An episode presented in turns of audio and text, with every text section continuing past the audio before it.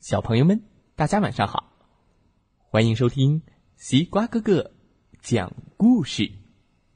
每天晚上，西瓜哥哥都会给小朋友们讲一个好听、好玩的故事，陪伴大家进入梦乡的。现在的你有没有躺在床上，闭上小眼睛，静静的听西瓜哥哥讲故事呢？今天我们要听到的故事名字叫做《会说话的卷心菜》。哦。一起来听听吧。咚咚咚，熊奶奶从地里摘来一颗卷心菜。哎，哦，吃吃吃吃，他穿过玉米地，开开心心的往家走。熊奶奶打开水龙头，刚想把卷心菜洗一洗。叽咕咕呱呱，嗯，天哪！卷心菜发出了叽咕咕呱呱的声音。熊奶奶吓了一跳，哎呦，卷心菜怎么发出声音了？是自己的耳朵出毛病了？他再仔细听，叽叽咕咕呱呱，嗯，卷心菜真的在叽叽咕咕的说话。熊奶奶叫了起来：“天哪！” 卷心菜在自言自语呢。可熊奶奶耳朵有些背了，她侧着耳朵听了半天，也不知道卷心菜在说些什么。他跑出门外，喊来了河马先生。河马先生，你快听听。河马先生竖起耳朵听了半天。呃呃，我听到那颗卷心菜好像在说。嗯，刚才好像听到了流水的声音，我好想去水里游泳。嗯，河马先生挠了挠头，难道卷心菜里有一条想游泳的小鱼？嗯，熊奶奶又去找来了兔子先生。兔子先生，你快听听。兔子先生竖起一对长耳朵，听那颗卷心菜在说。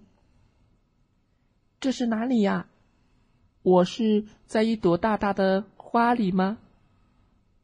兔子先生摇了摇尾巴。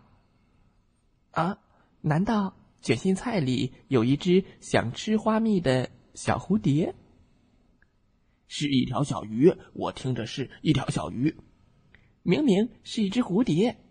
就在河马先生和兔子先生争论不休的时候，青蛙大婶走了过来，呱。我也听听，他好奇的拿起了卷心菜听了听，听到那颗卷心菜在说：“妈妈，妈妈，我好想你，我好想回家呀！”青蛙大婶突然尖叫了起来：“天哪，里面是我的宝贝！哎呀，我可怜的宝贝！”呱呱呱。河马先生和兔子先生闹不明白：“呃，熊奶奶的卷心菜怎么成了你的宝贝？”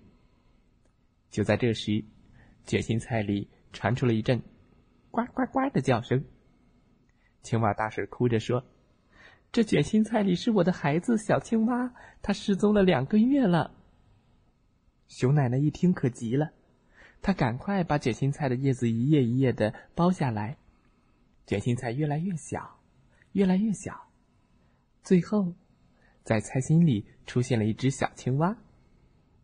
呱呱呱！正呱呱的叫着呢。原来有一天，小青蛙跑到卷心菜里睡觉，睡呀睡，就被卷心菜给包了起来。熊奶奶为了庆祝青蛙大婶找到了自己的小宝贝，赶紧用卷心菜熬了一锅汤，请大家一起吃。小青蛙喝完汤，也开心的呱呱呱的叫着。青蛙大婶说：“我的小宝贝在称赞熊奶奶做的卷心菜汤真好吃呢。